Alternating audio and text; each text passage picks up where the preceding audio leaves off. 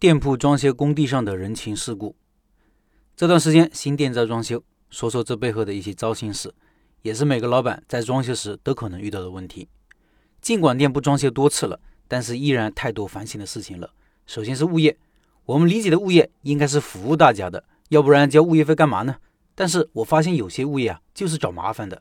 这个店铺之前的租户有二楼，所以有很多混凝土墙。我装修的第一道工序就是要把这些墙给砸了。本来两天就可以完成的，但是硬是被物业给拦着，搞了五天才弄完。原因就是砸墙太吵了，影响他们办公和开会了。砸墙的时候，保安过来拦着我说：“周六日不让搞就算了，工作日你也不让我搞，那啥时候搞呢？”打电话给物业经理也恼火，都是打了四五个电话才接，接了也是毫无逻辑，强词夺理，反正就是嫌太吵。最后无奈只能在规定的时间砸。说实在的，跑过这么多地方，跟这么多物业公司打过交道，真没见过这么垃圾的物业公司。然后是改消防，本来一两天就可以搞完的事情，硬是被拖了一个星期。办理申请的时候说的好好的，说改消防的话要提交相关的资质证书，只要有相关的资质都可以弄。装修公司本来就有资质，但是准备要弄的时候，物业总是不配合，各种借口，各种托辞，我百思不得其解。后来才明白，改消防要找物业的合作单位才可以，原来是有利益在里面的。我操，你想赚钱直接说就可以啊，干嘛这么隐晦，这么猥琐？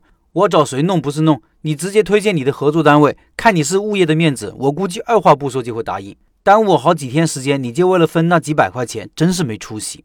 电工也是，因为要增容，要物业的电工配合，包工头反复和电工约时间，就是约不上，不知道又是哪里出问题了？难道还要给个红包意思一下吗？文章写完后，我再回来补充一句：刚刚看到群消息，包工头说和物业的电工联系上了。我每次找店铺，潜意识里都会避开有物业管理的铺子，比如商场的店铺，就是怕和这些人打交道。有些人为了几毛钱的利益，就会失去原则，失去做人的基本尊严。平时店铺经营也可能会被各种打扰，贴个海报还被说三道四，实在是不喜欢。做老板，除了物业，打交道更多的是包工头和装修师傅。对包工头，时间上一定要提要求，说好什么时间要完工。我这几年找的都是熟人，熟人做事有好有坏。好处就是相互信任，容易沟通，不会坑人；坏处就是容易油条拖拉，因为熟人好说话，反而失去一些生意上的基本原则，比如工期一拖再拖。